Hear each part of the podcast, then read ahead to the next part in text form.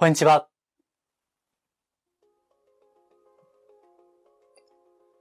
波動カウンセラーの林明宏です。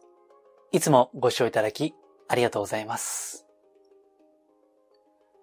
今回の動画はメールマガジンを出しているその夜に行っている無料グループヒーリングその解説の中級者以上向けですね。それを作成しています。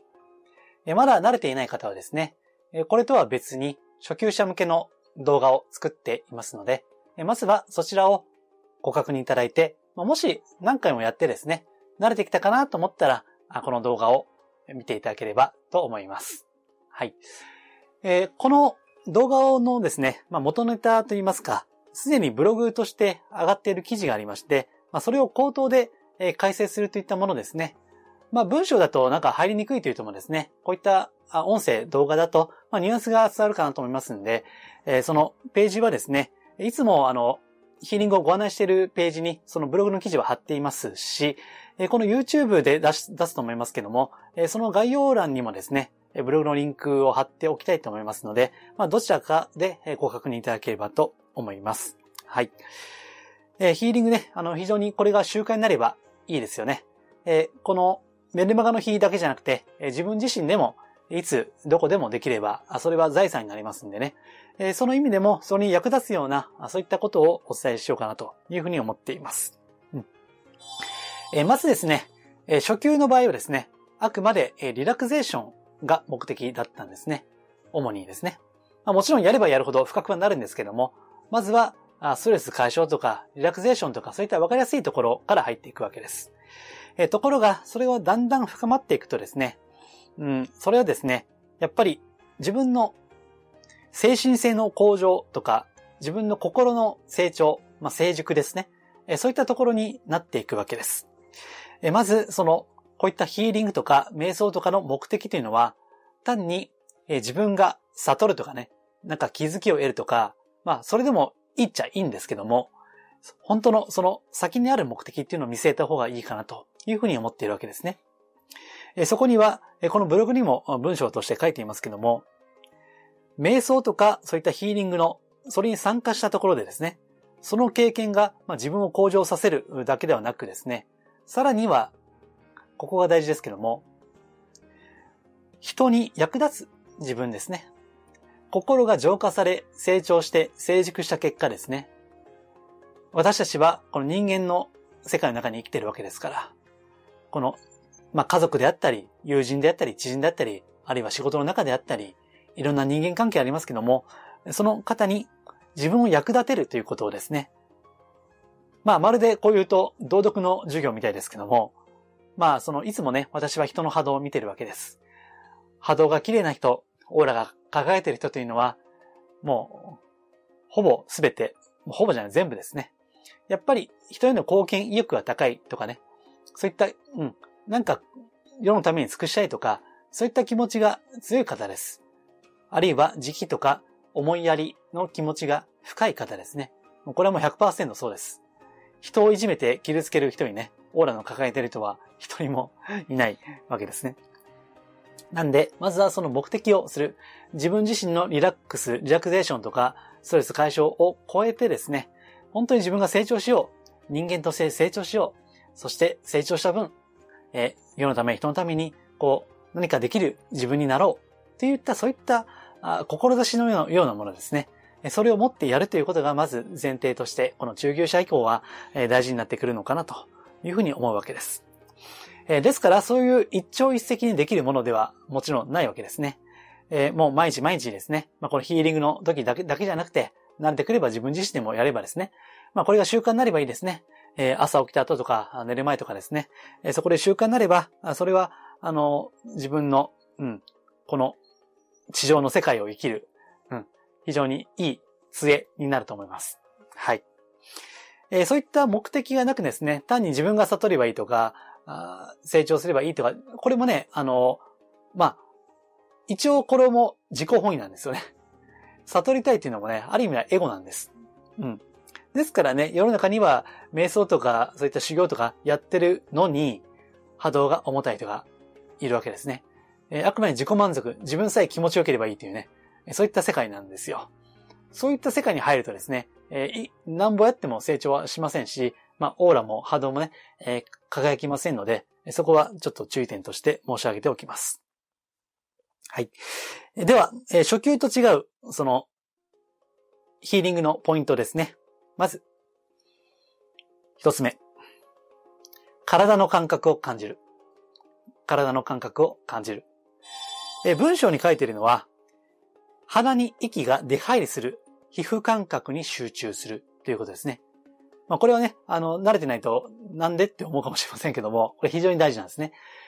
えー、これはマインドフルネスと言われる、まああ、ちょっと前に入りましたよね。マインドフルネスと言われる瞑想の一つにもあるんですけども、こ私は、えー、私たちは呼吸をしていますね。で、えー、っと、主に鼻からの方がいいです。えー、口は、吐くときは口でもいいんですけども、この呼吸法に関しては、鼻から吸って鼻から吐く。鼻から吸って鼻から吐く。他の呼吸法では鼻から吸って口から吐くっていうのは、まあ、一般的な呼吸法ですけども、この場合は鼻から吸って鼻から吐くですね。で、その時に、この空気が鼻に出入りしますよね。で、ヒーリングをしながら、息が出入りする。ただその感覚だけに集中する。その感覚だけに気づく。っていうことですね。うん。なんでこんなことするのって思うかもしれませんけども、これをね、やっていけばわかるんですが、非常にね、あの、心が落ち着いてくるんですね。やればわかります。こんな単純なことなんですけども、うん、馬鹿にできないんですね。そして、こんな単純なことをしているのに、雑念がめちゃくちゃ湧いてきます。最初はね。慣れないと。ただ、鼻の、こう、息が出入りする感覚をただ感じるだけなのにそれができない。もう、ひょっとすると雑念が湧いてくる。で、ああ、しまったと思ってね。で、またやるんですけど、また雑念が湧いてくるっていうね。まあ、これはね、あの、うん、意外なほど難しいんですね。で、それをやると、こう、慣れてくると心が落ち着いてきます。えー、それはなぜかというとですね、体の感覚を感じるというのは、実は今に生きるということなんですね。まあ、今を生きるということですね。それはなんと、ただ体の感覚を感じているだけで、それができてくるわけです。うん。まあ、これは、あの、鼻の息の出入りだけですけども、例えばこういった、今これタブレット持ってますけどね、タブレットを持つ感覚とか、えー、手をこう頭にこう触れる感覚とかね、いちいちすべての感覚に意識的であればあるほどですね、今を生きることができるようになります。あの、私たちは、あの、無意識でこれ生きてるんで、これ、手を頭で触ってるとかね、こういったタブレットを触ってるとか、普段意識はしないんです。うん。普段意識せずそうしているわけです。えー、そして、えー、例えば、あの、過去嫌なことがあったとか、例えばね、未来、明日の仕事が心配とか、そうやって、えー、今じゃなくて過去か未来かどっちかにこう、取られているわけですよね。それがね、なんと身体感覚を意識するようになるとですね、今に集中することができるようになるんですね。はい。まあこれはね、あの、意外のほど難しい、慣れが必要です。ですから、まあちょっとこれ難しいなということであれば、えー、初級、初心者方向けにお伝えした方法で十分です。あの、本当はそれでも十分です。ただ、まあ、もうちょっとね、あの、いろいろやりたいという方もいらっしゃると思うんで、えー、そういったことでこれをお伝えしているわけですから、別に慣れてきたからといってずっと初級でね、やってもいいですよ。あの、まあ、野球のプロ野球の選手もね、あの、プロになってもやっぱ素振りってすごい大事みたいで、ね、あの、少年野球からプロ野球まで素振りってすごい大事らしいんですよ。うん。なんで、あの、初級の方法を、あの、単に、こう、深めてやっていただいても十分ですから、まあ、できるんだったら、まあ、こういったこともありますよということですね。はい。で、あとですね、えその時に、えー、鼻のこの呼吸を意識している時に、こう、思考がね、やっぱ雑念が浮かんでくると思うんですね。うん。で、これはあの、初級者向けの時でもお伝えしましたけども、やっぱり雑念は慣れてきても湧いてくるんです。うん。ただ、思考というのは浮かんでは消えていく。うん。ある程度湧いてくれば必ず霧のように消え去っていくという性質を持ちます。ですから、そういった性質を理解した上でですね、えー、やり過ごすっていうこと。まあ、これは初級だろうが、中級だろうが、上級だろうが、えー、大事なことですね。はい。で、あとですね、え、もう一つ、意識すればいいかなというのが、内なる意識。うん。内なる、まあ、ここでは、このブログの中では純粋意識というふうにお伝えをしています。えー、ちょっと読みますね。その文章ね。自分を取り巻く環境がどうであれ、正気溢れた状態にさせる可能性は、誰の心の中にも必ず存在する。それは、これが純粋意識ですね。愛情豊かな親切心、思いやり、心の平安を体得する可能性のことで、あらゆる人の心に秘められたものである。こうした純粋意識、その可能性を引き出して、強化、そして育成することによって、精神的な健全状態が一段と定着者、え、定着化する。ということですね。うん。まあ、つまりその、スピーチャー的に言えば、まあ、愛とかね、あるいは真が、真は真実の真に我と書く真がっていうのもあるし、神って書いて我って書いて真がという部分ですね。そういった純粋意識。これはですね、あの、自分の心を観察、こういったヒーリングや瞑想しながら観察していくとわかると思います。まあ、例えて言うとですね、あの、海のさざ波、表面的なさざ波と、その深海、深い海藻ですね。その、んたことに例えられますね。表面的には波があってさざ波が立ってるんだけども、そんな中でもですね、自分の心の意識の深いレベルっていうのは、どっしりしている。何も動いていない。もうそこは本当にこう、ただ静かに、静かに、どんなことがあっても、一切の落ち着きを保っている。そういった心の世界っていうのがあるんですね。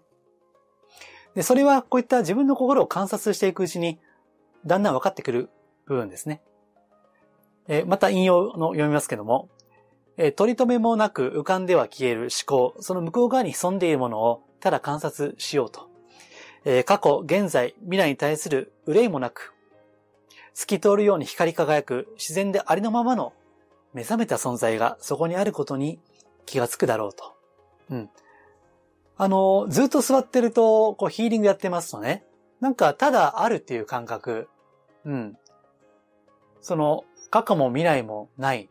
あるのはただ永遠に続く今だけなんだっていうですね、えー、そういった感覚っていうのはね、こう、ちょっと深く入ってる場合だと、あ、これだなっていうのは分かるときが多分ずっとやってるとあると思います。で、その純粋意識というんですね、まあこれは意識すると、あの逆にね、なんて言いますかね、あの、天の弱みたいなもんで、ただ意識すると言っても、こう意識しようしようとすると意識できないものなんですね。うん、ただ静かにするだけで、こまあ、感覚すると言った方がいいんですかね。そういったことがあります。うん。ですから、まあ、これはちょっと中級というよりも上級に入ってるかもしれませんけども、え内なる純粋意識をただ信ずるということですね。えあの、これをやっていくとわかると思います。で、あの、ただヒーリングをするときに癒されたいとか、ストレス解消したいとか、なんか悟れたらいいなとか、なんかいろんなことも全部手放すわけですね。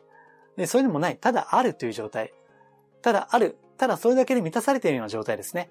それになっていれば、よりこう、ヒーリングや瞑想というのが深くなっている状態です。はい。まあ、そこで、ぜひ、あの、中級者以上、以上はですね、えー、意識して、まあ、最終的には意識しないということなんですけどね。だから、この言葉って難しいですよね。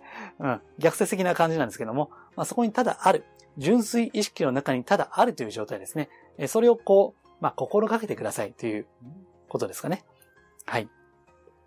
はい。えー、あとですね、え、イメージ法を取り入れてみる。これは応用編ですけども、え、このヒーリングをしながらですね、え、自分のこう、思い描くイメージ、え、例えばあ、また引用しますけども、欲望、嫉妬、高慢、攻撃、強欲などの激しい感情が心に、え、取り憑かれたら、穏やかで平和な状況を思い描こうと。うん。想像力をいっぱいにして、静寂そのものの湖とか、遥か彼方まで見通せる山頂に飛び立とう。雲一つない限りなく広い大空、無風状態の大海原のように、穏やかな状態でゆったりと座っている自分を思い描く。うん。あの、私は実はあまりイメージというのは取り入れていないんですね。なんか、あまりそういったあのことはなく、ただある、さっき言ったただあるという状態が好きなんで、ただ人によってですね、そのイメージをするということですね。うん。それがあの得意だし、それが効果がある人もいると思うんですね。で、これは初級の応用ですけども、初級でも呼吸法で、え吸う息とともに光を吸って、えそして息を止めて、そして吐くと、光とともに吐くというのを、え説明しました。えこれをもっとダイナミックにする感じですね。えその、一回、息をこう吸うときは、本当に光、もう大いなる光を吸い込む感じ。そして、それが、こう、息をこう止めた時にですね、その光が全身を駆け巡っている。うん。そして、吐く息とともに、その光がどんどん大きくなっていくようなイメージですね。これも詳しくは、あの、ブログに書いてますんで、そこをぜひ、確認をしてみてください。あとですね、初級では言いませんでしたけども、霊気をやっていらっしゃる方は、例の上心呼吸法ってありましたね。まあ、まさにあれですよ。光を吸って、光を充満させ、そして光を吐く息とともに光を拡散させていく。えー、自分の光がこの部屋いっぱい、そして、えー、住んでる街いっぱい、そして日本いっぱい、さらには世界全体、そして宇宙にまで広がっていく。そういったイメージですね。そうやって、あの、持つのもいいですし、さっき言ったように、えー、高い山頂とか、もう本当にこう、さざ波一つ立たない、こう、湖のようなですねえ、そういったイメージを持つのもいいですし、まあ、あるいはですね、自分がこう、将来やりたいこと、あの、光り輝いている姿ですねえ、それをイメージするのもいいかと思います。はい。まあ、イメージを使うということですね。はい。そして次に、言葉の力を活用するえ。これは初級でも言いましたね。ですから、ちょっとまあ、割愛しますけども、まあ、ここではあの、メインとしては、やっぱり、まあ 私がまあ個人的に好きなんだけども、え、世界平和の祈りをお伝えしているわけです。えー、っと、まあありがとう、初級で言いました。ありがとうございます。でもいいし、えー、私は愛と光と忍耐です。というふうに繰り返すのもいいですし、まあさっきのね、イメージとか、その、呼吸を観察するとか、まあそれも面倒であれば、あの、この世界平和の祈りだけでもいいですよ。うん。だし、まあひたすら初級と同じでありがとうございます。で、だけでもいいです。はい。うんえー、あとですね、えー、心の深い世界を内観するっていうね、これ書いてますけど、これもさっきそうですね、えー、純粋意識を、にただあるっていうことですね。うん。何もないんだけども満たされている。空っぽなんだけども全てであるかのようなね。まあ、言葉ではなかなか表現は難しいんですけども、え、そういった感覚を意識していこう。ですから、あの、やっぱりね、え、中級以上の場合は、精神的な探求？まあ、スピーチャルは、昔は精神世界と言ったわけですけども、どっちかというと、ストレス解消、リラクゼーションを超えて、精神的な探求の側面が強くなってくるかなというふうに思いますね。はい。まあ、そういったのもね、あの、やっていくと、どんどん、うん、まあ、これが楽しいんですよね。まあ、特に私はそうですね。えー、マジスピってね、いつも言ってる、えー、真のスピーチャルとしては、まあ、こういった精神的な探求の方が、まあ、だんだん、うん、やればやるほど楽しくなってきますね。はい。ただ、まあ、もちろんその、うん、そういったことは一部の人、まあ、マニアックというふうにね、思われる部分もあると思いますんで、まあこれも、あの、できるんであれば、やりたいんであれば、やってくださいという感じです。はい。えー、そして最後には、えっと、木工と慈悲で終わるということですね。うん。最後に、まあ、締めとしてはですね、えー、感謝で終わるということです。まあ、ずっとありがとうございますって言ってる人はそれでいいんだけども、まあそうじゃなくていろいろ、えー、ただ呼吸を観察してますという人だったり、あるいはさっきのイメージですね。えそれをやってる人であれば、最後は感謝で終わるということです。また、え引用している部分を読みますと、人間として存在する価値と正気や溢れる境地に至る可能性について、深く感謝しながら木工しよう。うん。同時に、自分の人生で何が一番重要かについて真剣に考えよう。精神的に健全な状態を確保し、生き深い人生を送るためには、何を達成し、何を捨てる必要があるのかについて深く考えよう。まあ、これは瞑想の後ですね。あの、なんていうかな。すべて終わった後に自分の心が静かになっていますんでね。最後に感謝で、え今日もありがとうございました。の後に落ち着いた心の状態で今後どう生きた方がいいか、いかに生きるべきかみたいなね。うん。真の幸福を、に至るために何をした方がいいのかということを考える時間ですね。まあこれは別に5分でも10分でもいいです。うん。まあ長ければ長いければいいというわけじゃないんで、まあ5分でもいいし、まあ1分でもいいと思います。そういったことをやっていく。うん。そのことによって、まあ、落ち着いた心、浄化されたその気持ちで深く考えるということですね。うん。ですから、これはまあ、プラスアルファでありますけども、まあ、可能であれば、そういったことをしてもいいのかなというふうに思います。はい。うんえー、最後ね、最後の最後で、純粋に親切な心で、すべての生き物を抱きかかえるというふうに考えて瞑想を終えようと。ね、すごい表現ですね。まあ、このブログは、あの、ブックレビューのブログでもあるんでね、えその中に幸福の探求という本からこれは全て引用しているわけですけども、まあ、非常にいい本なんで、まあ地味ですけどね。まあ良ければ、あの、そういった本も参考にしながら、最後はとにかく感謝に締める。そして、え慈悲、慈悲の瞑想とも言うんですけどね、最後は。え生きとし、生きるものに対する喜びと感謝を表現して終わると。うん。まあ、こういったことをするとね、あの、非常にスッキリしますし、もし寝る前にやるとすれば、あの、非常にぐっすり眠れて、翌朝も目覚めがスッキリしてるんじゃないかなと思いますんで、まあ、あの、これは応用です。まあ、中級者以降と言ってますけど、あの、ずっと初級でもいいんですよ。えー、ただまあ、プラスアルファとして、もっと他に何かということで、えご説明をしていますんで、まあ、可能な範囲でご参考にしていただければと思います。はい。では、今回は以上です。ありがとうございます。